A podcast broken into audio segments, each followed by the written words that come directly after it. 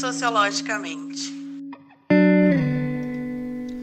Olá pessoal, aqui é o professor Amiro Santos e nesse podcast nós vamos abordar um tema importantíssimo para várias áreas do conhecimento e, sobretudo, para entender um pouquinho sobre o pensamento brasileiro e sobre a identidade nacional, que é qual? O mito do homem cordial, que é um dos mitos que vão caracterizar a sociedade brasileira por muito tempo.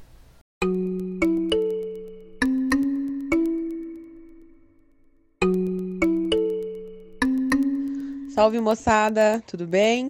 Aqui é a professora Bruna Gaioso e hoje eu vou conversar um pouquinho com o professor Miro sobre essa tal de cordialidade brasileira, que na verdade nem é ser considerado bonzinho, pacato, mas é mais uma forma de conduta social mesmo. Então, pessoal, vem com a gente. Bom, na década de 1930, vários pensadores produziram ensaios sobre o Brasil foram os primeiros livros de caráter um tanto quanto sociológico para tentar entender como é que era, como é que se desenvolvia a cultura e a sociedade brasileira. Foram considerados então a produção sociológica primária. Pensadores como Caio Prado Júnior, Sérgio Buarque de Holanda, Gilberto Freire deram forma à sociologia. Baseados nas obras de Karl Marx, Max Weber e Franz Boas. No caso do Sérgio Buarque, ele adotou um referencial de Weber para analisar o Brasil desde a época colonial. Em um livro que ele escreveu nessa época, na década de 1930, um livro chamado Raízes do Brasil, ele desenvolveu uma crítica a teorias racistas. Nesse ponto foi muito bacana. Entretanto, ele enfatizou a necessidade de uma transformação social para superar um passado das oligarquias rurais.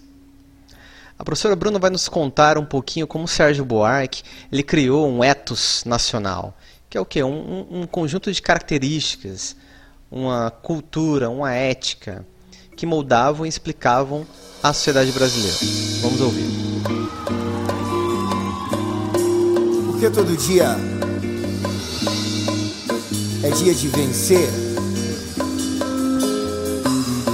Café fraco. Então, moçada, o Sérgio Buarque, ele usou o raciocínio dos tipos ideais do Weber para defender que existe um tipo ideal que marca a nossa personalidade brasileira, que marca o nosso traço brasileiro.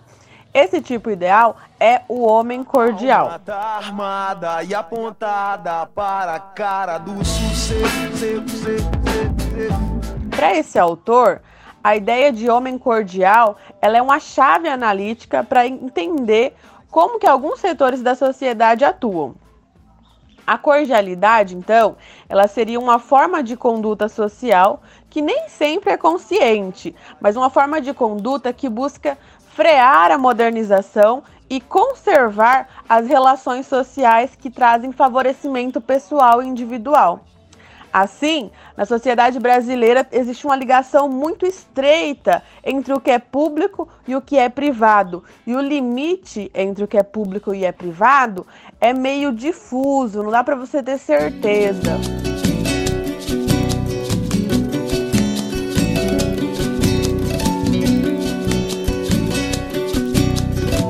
Bom, a ausência de limites entre as esferas públicas e privadas pode ser observada em quem toma a tese da cordialidade brasileira. Um jeitinho só nosso em misturar as coisas familiares e pessoais no trato com a coisa pública. Então seria aquele jeitão meio misturadinho, no qual a gente trata pela amizade, pelo favorecimento, pelo conhecimento que se tem da pessoa e não pelo dever em cumprir alguma obrigação.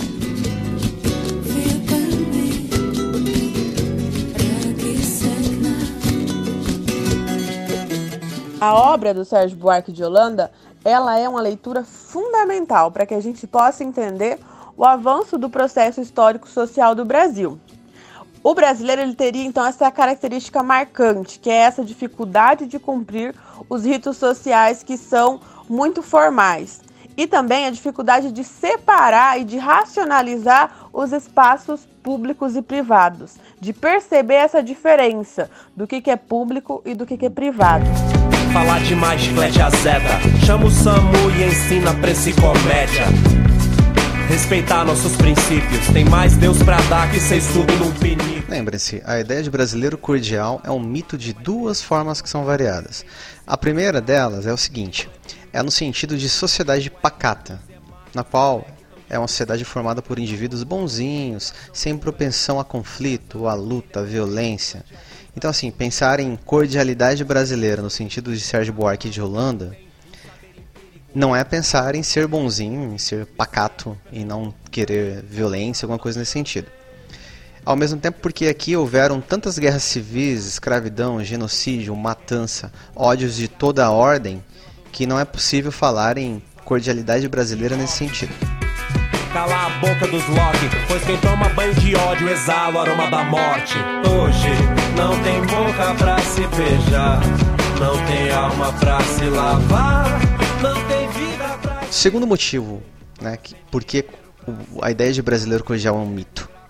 Em segundo lugar, por quê? Porque a cordialidade não é o que classifica a sociedade brasileira, já que a mistura entre o público e o privado ela vai ocorrer em outros países do mundo.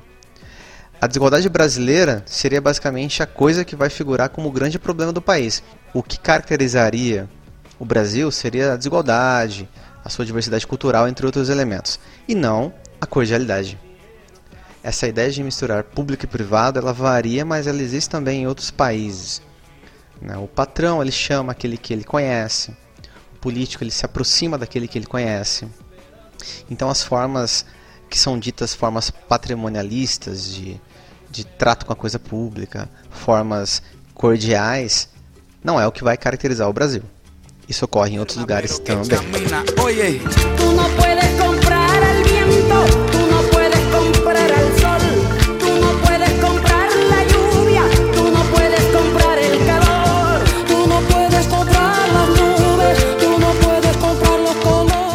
Reflexão sociológica do Brasil, ela não para. Ela não parou lá no século XX. A gente segue então pesquisando, aprendendo, ouvindo e fazendo discussões a partir da sociologia para entender como é que é o Brasil. Beleza?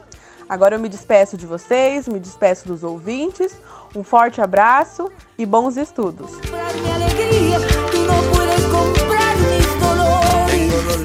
Esse podcast contou com a participação, narração, produção dos professores Bruna Gaioso e Claudomiro Santos.